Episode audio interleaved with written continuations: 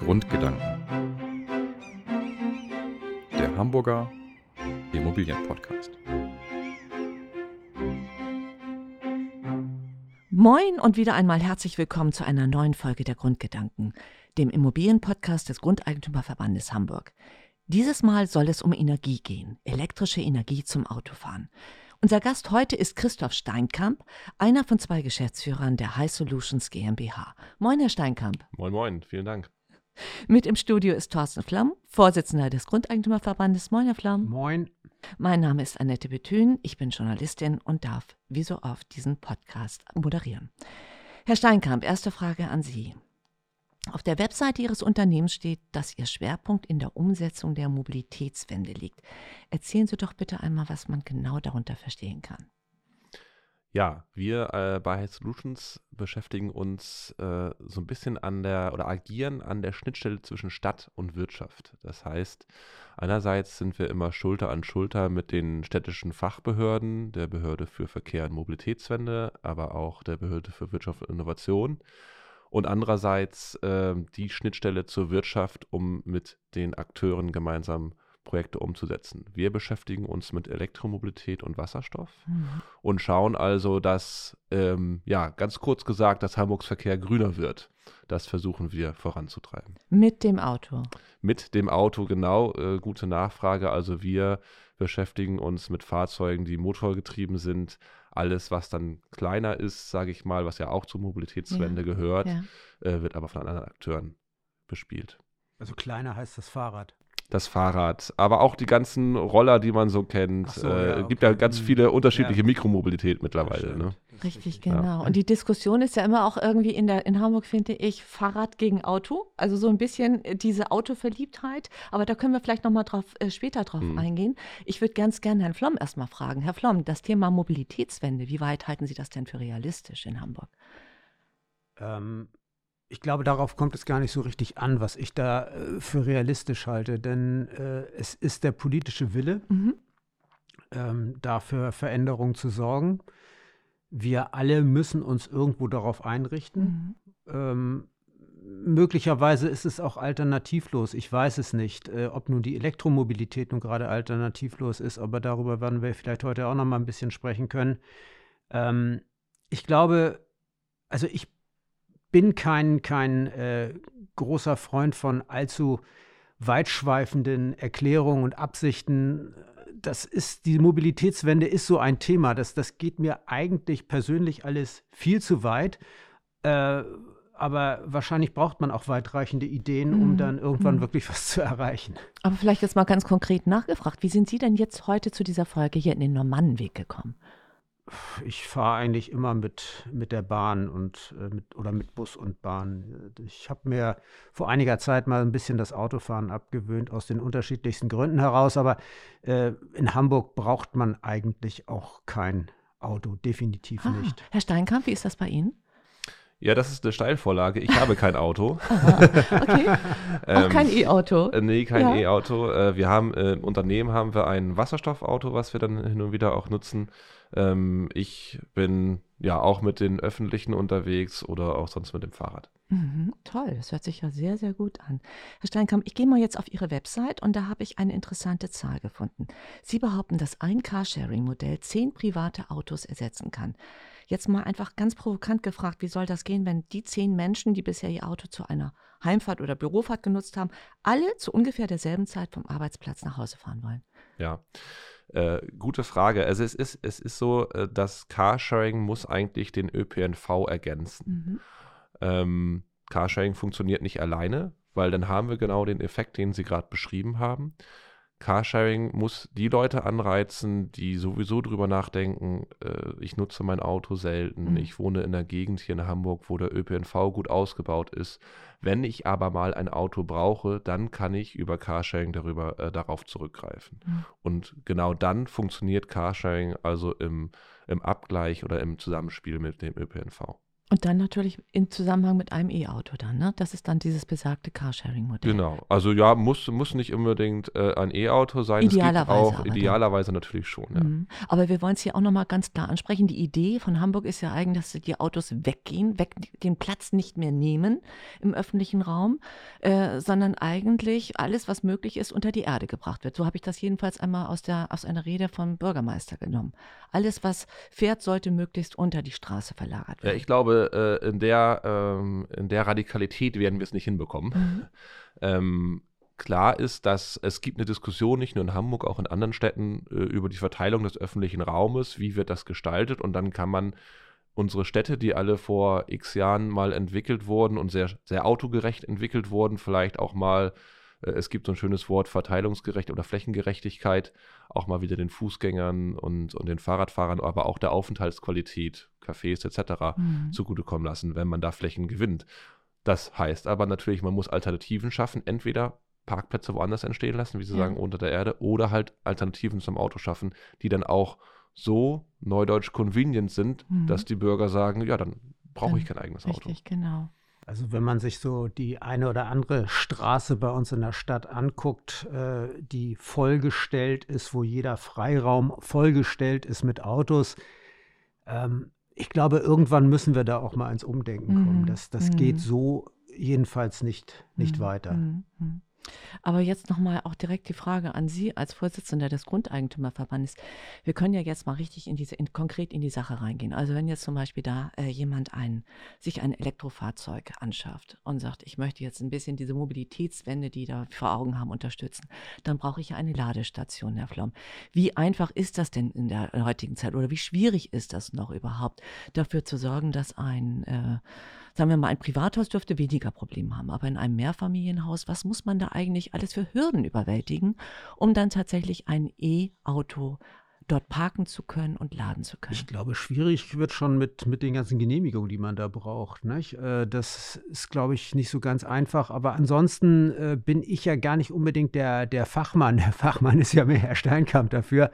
Ähm, ich denke, wir sollten mal mit dem Einfamilienhaus ein- anfangen, weil das Ja. in der Tat der einfachere Bereich ist. Äh, natürlich kann sich da jeder irgendwo auf dem Grundstück oder in der Garage oder im Carport äh, eine Ladestation installieren äh, lassen und die dann auch entsprechend nutzen. Ich weiß nicht, äh, wann dann irgendwann mal, äh, wenn das dann jeder macht, möglicherweise auch die Netzkapazitäten dann überschritten sind, aber dazu kann Herr Steinkamp ja vielleicht Ja, unbedingt. mal was Wir- sagen, ja. Ja, vielleicht einmal vom Fachmann die gute Nachricht. Genehmigungen äh, sind gar nicht so das Problem. Zumindest nicht, wenn es äh, äh, um die einfache Ladestation Mhm. zu Hause geht.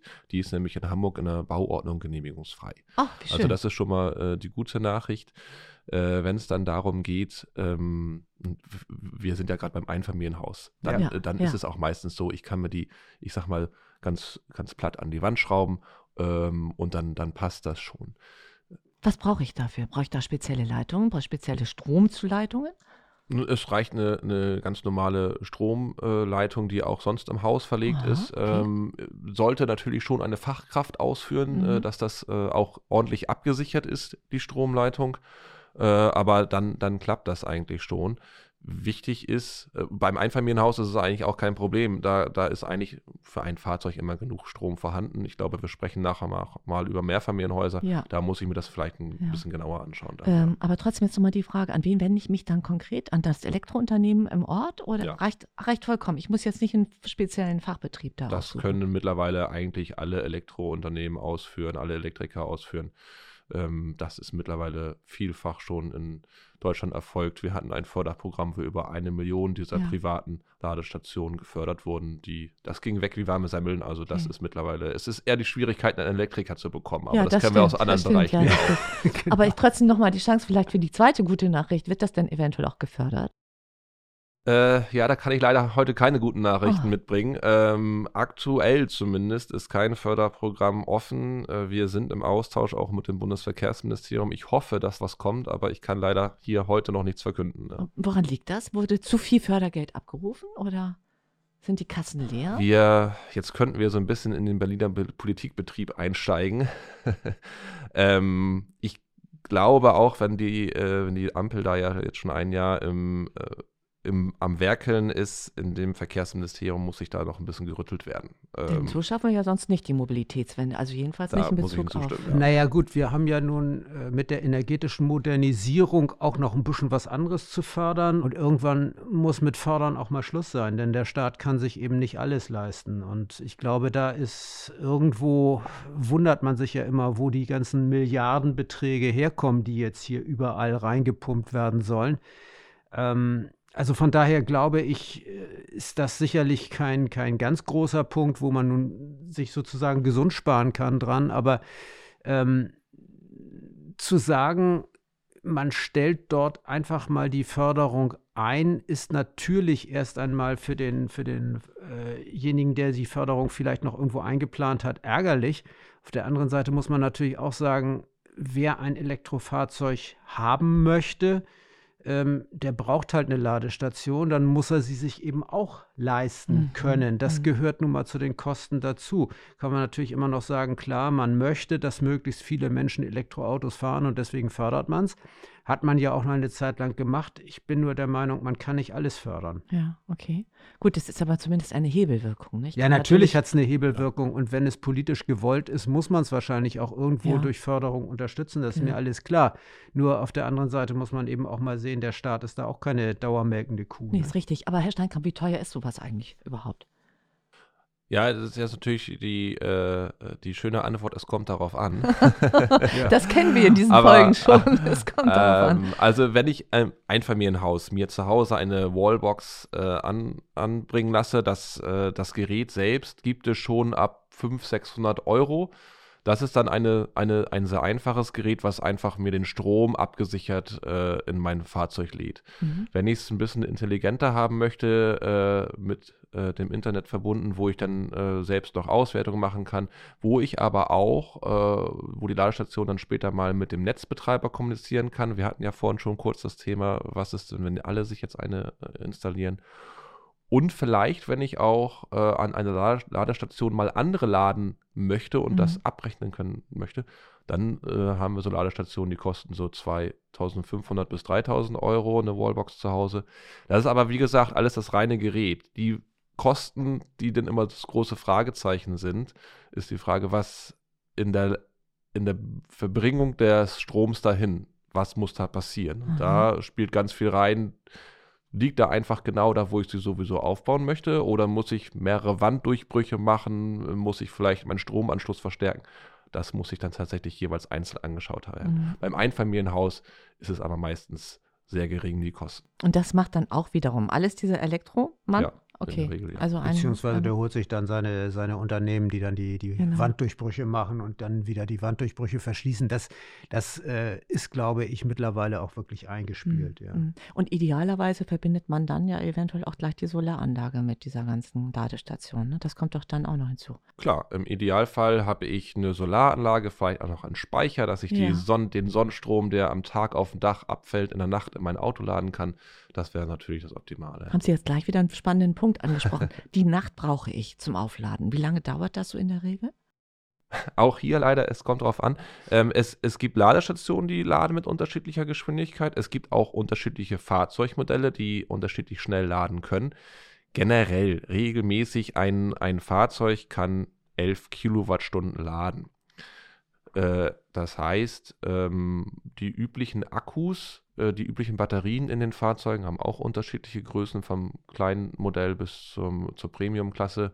Aber so ein Premium-Fahrzeug mit einer Batteriegröße von sieb- 70 Kilowatt kann ich also in sechs Stunden von 0 auf, auf 100 Prozent voll Ah ja. aufladen. An einer Ladestation zu Hause. Das heißt, die Nacht reicht dicke aus. Ich fahre ja auch täglich gar nicht mein, meine, meinen Tank oder meine Batterie leer. Mhm. Der Durchschnittsbürger hier in Deutschland fährt 30 Kilometer am Tag. Ähm, also da reicht es dann auch, wenn ich mich eine Stunde anstecke und dann habe ich die Tagesleistung wieder drin. Mhm. Haben Sie schon mal drüber nachgedacht, Herr Flaum, sich ein E-Auto zu holen? Wahrscheinlich nicht, ne? weil Sie ja sowieso mehr mit Bahn unterwegs sind. Bahn und Naja Bus, gut, ne? wir haben natürlich ein Auto und äh, wir haben in der Tat drüber nachgedacht. Ah, ähm, ich wohne ja auch in einem Einfamilienhaus und ich glaube, ich wäre einer der ersten, die bei uns in der in der Siedlung ähm, dort eine Elektroladestation installieren würden. Also von daher, ich könnte es mir schon vorstellen, nur im Moment stellt sich halt die Frage nicht, weil das andere Auto fährt noch. Mhm. Aber weil wir das Thema, Sie hatten ja schon öfter mal davon gesprochen, dass Sie irgendwie in der Gemeinschaft mit anderen auch äh, andere Sachen sich vorstellen können. Ähm, Herr Steinkamp, wenn Herr Flom sich jetzt dazu entscheiden würde, dann wäre es ja ganz geschickt, vielleicht zu sagen, okay, ich baue mir da gleich eine Ladestation, die ich im Zweifel mit anderen teilen kann und dann kann jeder sich da andocken.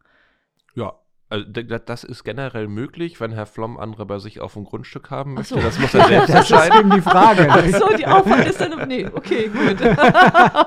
Aber Ja, es, also es ist ja die Ladestationen, die auch überall im Straßenraum stehen. Ja, die können ja ja. unterschiedliche Nutzer auch abrechnen. Richtig, Jeder hat da so seine Checkkarte, seine RFID-Karte dabei, wo Mhm. mein Stromvertrag hinterlegt ist. Das ist geübte Praxis mittlerweile. Das Aber das ist, glaube ich, auch nochmal ein richtiges Ärgernis. Ne? Da wird doch immer, da ist doch noch ein riesengroßes kunterbuntes. da ja, das ist, das ist so die Meinung, die, glaube ich, noch in der Öffentlichkeit herrscht aktuell. Ähm, das war sicherlich auch vor fünf, sechs Jahren so, äh, die, die Medienberichte, ich brauche 20 Ladekarten, um Genau. von Flensburg nach München zu fahren. Mhm, mhm. Mittlerweile ist das eigentlich alles weniger das Problem. Also die, die ganzen Stromvertriebe haben im Hintergrund Roaming-Verträge geschlossen. Wie ich mich mit meinem Handy im Ausland auch an ein fremdes Handynetz einlogge, kann ich hier an einer fremden Ladestation laden und die Stromvertriebe, die verrechnen das dann untereinander. Ach, doch wieder eine gute Nachricht, das ist doch schön. Herr Flaum, kommen wir auf die problematischen Fälle zu sprechen. Die Mehrfamilienhäuser. Da ist es sicherlich wesentlich komplizierter. Ich hoffe, dass Sie jetzt auch von der juristischen Seite her die Sache mal betrachten. Naja, gut. Äh, womit wollen wir anfangen? Wollen wir anfangen mit, äh, mit mehr- mit Mehrfamilienhäusern, die vermietet sind, oder wollen wir mit Wohnungseigentümergemeinschaften anfangen? Das ist ja alles noch ein bisschen unterschiedlich von, von, der, von der Rechtslage her. Ich gebe mal einen Anspruch. Gibt, habe ich einen Anspruch darauf? Also mittlerweile ist es so, dass jeder, der in einem Mehrfamilienhaus wohnt, egal ob er Mieter oder Wohnungseigentümer ist, einen Anspruch darauf hat, dass er sein Auto elektrisch laden kann. Mhm. Also das gilt sowohl für Mieter als auch für Wohnungseigentümer. Ähm, die Frage ist, welches Prozedere wählt man dann? Der, der Mieter äh, beispielsweise, der muss dann eben dem Vermieter im Zweifel erstmal äh, um dann die Erlaubnis oder ja, die Erlaubnis ist, ist es ja gar nicht. Er muss dem, dem Vermieter aber sagen, was er vorhat. Und der Vermieter hat sicherlich auch ein bisschen Einfluss darauf, was dann da installiert wird. Aber ähm, schlimmer ist es bei Wohnungseigentümern, denn da ist es eben doch so, dass die Gemeinschaft eigentlich beschließen muss, was dort installiert wird. Natürlich kann man den Einzelnen dort machen lassen, so wie er das möchte, aber äh, ich rate auch immer davon ab, weil ich denke, der Einzelne wird nicht auf Dauer der Einzelne Mhm, bleiben. Und mhm. äh, in dem Moment, wo ein zweiter dazukommt, mag es zwei Einzelne geben, die dann ihre eigenen Ladestationen dort betreiben. Aber in dem Moment, wo es der vierte oder fünfte Wohnungseigentümer ist, ist sind doch Installationen auch äh, auf Gemeinschaftsebene erforderlich. Und deswegen macht es eigentlich Sinn, wenn die Wohnungseigentümergemeinschaften da schon von vornherein äh, gemeinsam und auf dem Beschlusswege dann eben auch vernünftig geregelt tätig werden. Nicht? Heißt dann konkret, also vorausschauen, planen. Heißt auf jeden Fall vorausschauend planen. Äh, heißt auch, dass natürlich nicht alle von vornherein mitmachen müssen, Mhm. aber dass man zumindest bei den Grundinstallationen sich schon mal so weit abstimmt, dass, dass dann hinterher auch alle ran können. Mhm. Immer unter der Voraussetzung, dass dann der Hausanschluss ausreicht und das, naja gut, aber da, das ist ja dann noch das andere Ja, Thema. aber Herr Steinkamp nickt äh, und Ja. sagt bestätigend. Ja, ne? also ich würde mal den Vergleich ziehen äh, beim Vermieter äh, mit der Einbauküche. Ja. Ähm, der, da handeln die Vermieter ja auch unterschiedlich. Teilweise ist eine Küche drin, äh, teilweise ist der Mieter dafür selbst zuständig. Und so ist es mit der Ladestation in der Tiefgarage dann auch. Äh, der, Vermieter, äh, der, der Mieter hat einen Anspruch drauf und der Vermieter kann dann entscheiden, baue ich die ihm dahin und lasse die für die weiteren Mieter, die dann danach kommen, auch nutzen. Oder soll er das selbst machen und am Ende der Mietzeit ist es dann genauso wie bei der Einbauküche, entweder der Vermieter oder, oder der Nachmieter übernimmt sie oder der, der Mieter muss es wieder ausbauen.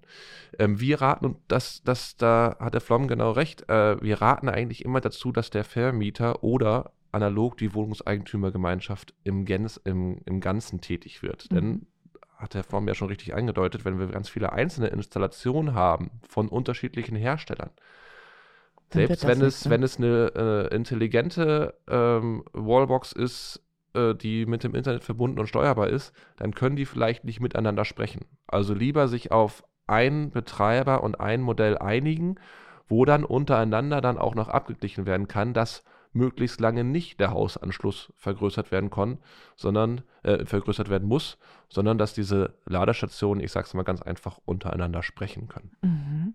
Und reicht denn auch immer garantiert dann der, der Strom für alle?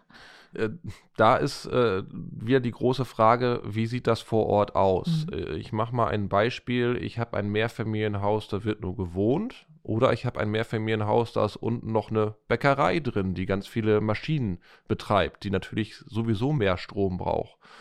Wenn jetzt beide angenommen den gleichen Stromanschluss hätten, dann wäre in dem Bäckereibeispiel schon viel dieses Stromanschlusses belegt während es bei dem Wohnhausbeispiel noch freie Kapazitäten gibt. Also da muss man immer gucken, was passiert da schon, was ist da belegt und wie viel kommt dann noch hinzu. Und da muss man tatsächlich mit dem Elektriker, mit dem Hauselektriker vor Ort mal gucken oder mit dem Facility Management, wer sich da auch immer auskennt und dann im Zweifel natürlich mit dem äh, Stromnetzbetreiber sprechen. Aber ja, Herr Flaum, gerne. Nee, machen Sie mal erstmal zu.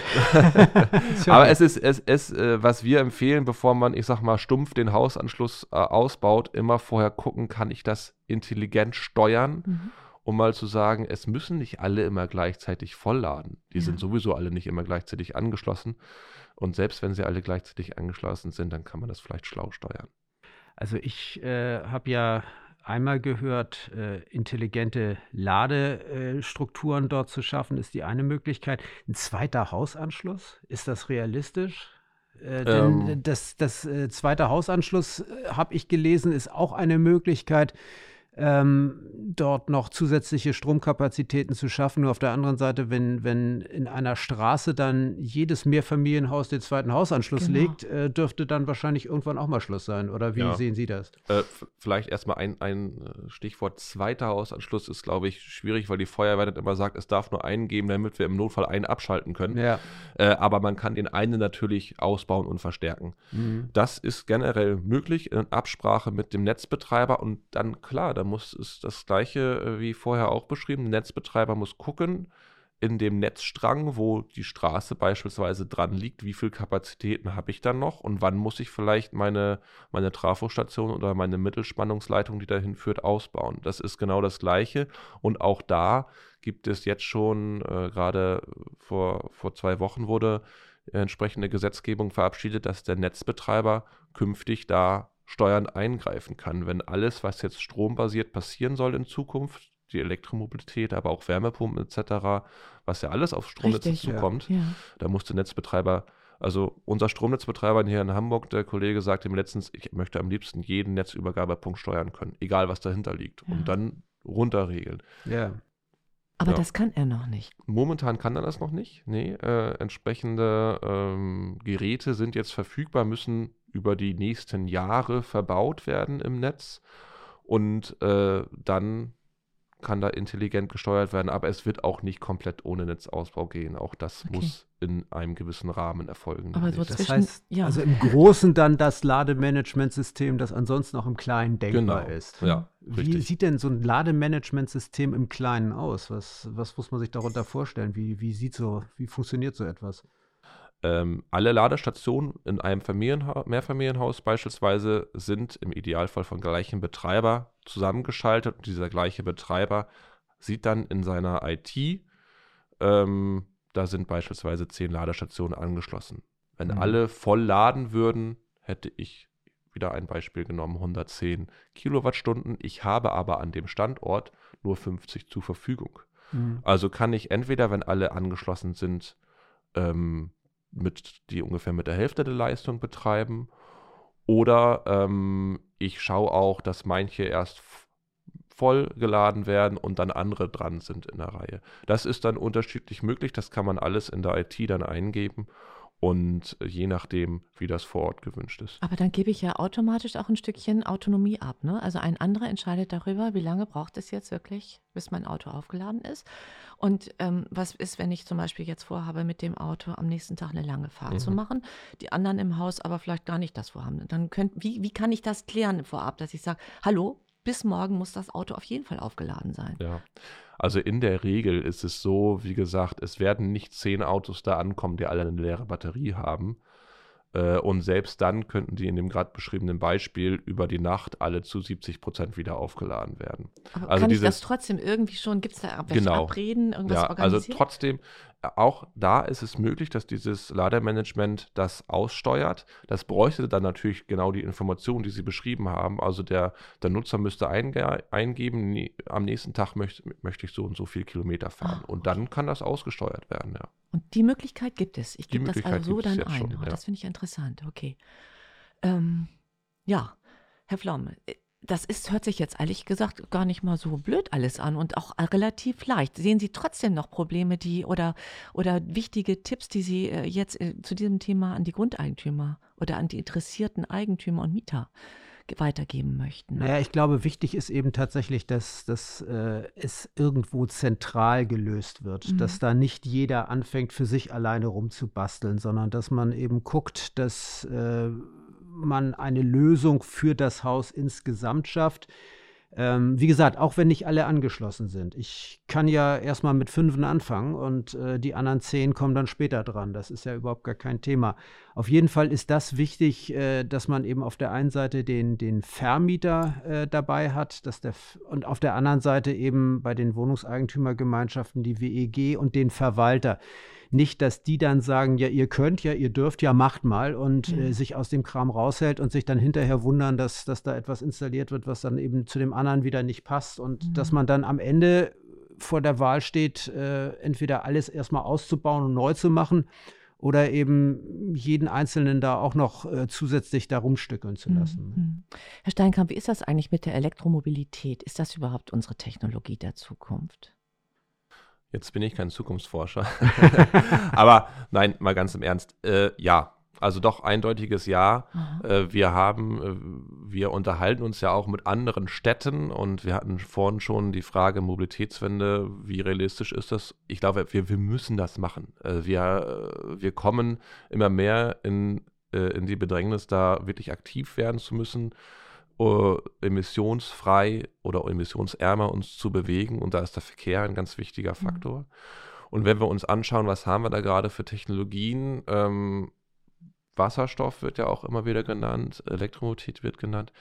Beim Wasserstoff ist es so, ich muss mit dem grünen Strom erstmal den Wasserstoff produzieren, dann ihn dann in die Autos vertanken und dann wieder im Auto zu Strom umwandeln.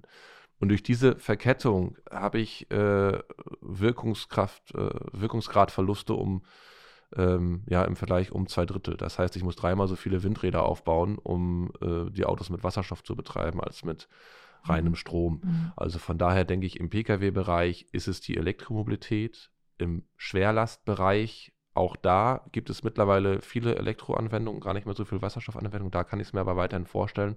Und wir brauchen Wasserstoff dann eher zur Dekarbonisierung der Industrie, dass das Stahlwerk oder die Kupferhütte mhm. mit Wasserstoff betrieben wird. Ich habe noch mal eine Frage ähm, zu den Kosten. Was, äh, was schätzen wir? Wir haben ja so ein bisschen für Einfamilienhäuser haben Sie es ja angesprochen. So beim, beim Mehrfamilienhaus. mit was muss man so ungefähr rechnen, wenn man jetzt ich habe mal so, so ein Beispiel gefunden, zehn Familienhaus mit, einem 11 kW mit 11 kW-Anschlüssen. Ähm, die, ja, so ein paar Bedingungen sind da dann eben noch mit formuliert worden, von wegen die, die Leitungslänge maximal 120 Meter, Zählerschränke müssen nicht erneuert werden. So, so im Groben, äh, was, was schätzen Sie, wie, wie hoch sind da wohl die Kosten ungefähr jetzt für eine Wohnungseigentümergemeinschaft? Mit was muss die rechnen, wenn die jetzt sagen, wir installieren die ähm, Grundinstallation erstmal gemeinschaftlich und ähm, dann kann jeder, der eine Wallbox haben will, kann sich dann anschließend die Wallbox da dran schließen. Wer es nicht machen will, macht es eben nicht. Aber wir haben zumindest die Grundinstallation erstmal selber. Ja, ähm, die, das Wort, worauf es ankommt, äh, waren die, die Nebenbedingungen, die sie formuliert haben. Mhm. Und die sind halt immer das Thema. Also die Geräte, die man dann anschraubt, die Wallboxen, die kann man sehr klar beziffern. Das war ja vorhin das Beispiel von äh, zweieinhalbtausend Euro, wenn ich intelligente Wallboxen habe ungefähr. Die ganze Zuleitung und ob ich den Hausanschluss noch ausbauen muss oder so, das ist halt die große Frage. Und das ist leider vor Ort immer einmal aufzunehmen und von Ort zu Ort unterschiedlich. Mhm. Ähm, von daher kann man da gar, leider gar keine pauschalen Aussagen machen. Wenn ich ein sehr neues Haus habe, wo der Hausanschluss auch gleich entsprechend dimensioniert ist, dann, dann sind das Kosten vielleicht von ein paar 10.000 Euro. Mhm. Ähm, aber wenn es eine Installation ist oder ein Haus ist, was, was 70, 80 Jahre alt ist, wo die Tiefgarage gerade mal die Lichtfunzel betreiben kann und ich den Stromanschluss verstärken muss und vielleicht noch durch Brandschutzwände durch muss, dann kann das auch schnell ein bisschen teurer werden. Deswegen sagen wir auch, wir hatten vorhin über mögliche Förderung gesprochen. Mhm. Eigentlich müsste der Staat nicht diese, diese Wallbox, die Ladestation fördern, sondern eigentlich müsste er diese Ertüchtigung die fördern. Weil das ne? ist ja, das, worauf ja. es ankommt. Ja. Und da haben Sie genau recht. Also der, eine, äh, eine WEG-Gemeinschaft oder auch der Vermieter, der sollte sich darum kümmern, zentral dass ich das einmal herstelle und die Wallboxen, die kann sich dann jeder nochmal selbst ja. anhängen. Aber diese Grundinstallation, die einmal zentral zu schaffen. Sehr spannend. Ähm, ich war nun noch ein Benziner. Wie weit äh, geben Sie mir den Hoffnung, dass eventuell auch synthetische Kraftstoffe vielleicht nochmal eine Lösung sein könnten? Ja, das ist jetzt so ein bisschen äh, ein schwacher Punkt bei mir. Oder ein schwieriger Punkt. Wir haben ja das Verkehrsministerium äh, gerade, wo die Kollegen das auch immer wieder an, ja. angeben, das Thema. Ja, Technologieoffenheit, ne? dass wir uns nicht so immer nur in den Tunnel begeben und sagen, das ist es, nur die Immobilität ist die wir, Zukunft. Wir sprechen auch mit den Fahrzeugherstellern, äh, die einerseits sagen, wir werden die äh, synthetischen Kraftstoffe in Zukunft benötigen um die Bestandsflotte halt zu betreiben, mhm. klimaneutral. Und der mhm. Flom sagt ja genau richtig, er schafft sich jetzt kein neues E-Auto an, ja. weil sein Fahrzeug fährt noch. Es ja. macht keinen Sinn, das Fahrzeug ja. jetzt zu verschrotten. Also ich glaube eher, die synthetischen Kraftstoffe werden für die jetzt schon gebauten Fahrzeuge ein Thema sein. Aber ähm, in der Zukunft, und das sagen uns der Autohersteller auch, um überhaupt die Entwicklungskapazitäten, die sie haben, auch nicht auf viele verschiedene Technologien zu streuen, konzentrieren sich auch die meisten Hersteller mittlerweile auf E-Autos mhm. und werden da künftig ihre, ihre gesamte Power reinlegen. Mhm. Das Problem ist aber nach wie vor, wo, wo bekommen wir unser Lithium her für dieses, ich finde das immer ein sehr schwieriges Thema. Ne? Einerseits sagen wir, das ist für uns sehr gut, aber für andere, wo wir das Lithium herbekommen, ist es schlecht.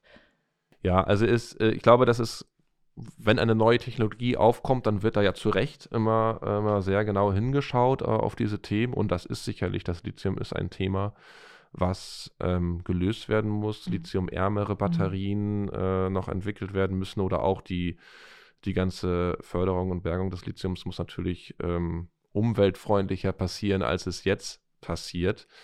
Ähm, wir haben diese Diskussion natürlich nicht mehr ums Erdöl, wie das gefördert wird. Das ist, ist auch das ja. Thema. Also es ja. wird, es ist, es ist, man müsste die gesamte Kette komplett vergleichen, dann ist schon die Batterietechnologie im Vorteil, äh, hat auch erstmal einen CO2-Rucksack, den sie mitnimmt in der Produktion, was sich dann aber über die Lebensdauer eines Fahrzeugs dann doch als äh, vorteilhafter herausstellt. Ich habe mal äh, noch mal ein paar Zahlen. Also Oktober 22 hatten wir 840.000 reine Elektrofahrzeuge in der Bundesrepublik, 745.000 Hybridfahrzeuge und insgesamt 48,5 Millionen Fahrzeuge. Ja. Was, was meinen Sie, wie lange brauchen wir, um die Wende dort wirklich als, als Wende auch wahrnehmbar zu schaffen? Ich glaube, die Wende ist geschafft, wenn ähm, bei den Neuzulassungen mehr E-Fahrzeuge als Verbrenner okay, angeschafft ist, werden. Also ja. das und wir sind aktuell ähm, so bei den Neuzulassungen schon bei 20, 25 Prozent E-Fahrzeuge. Aber Sie sagen natürlich zu Recht, die Zahlen insgesamt im Bestand sind noch klein. Und ich glaube, ähm, die Förderung gibt es auch nicht mehr, ne?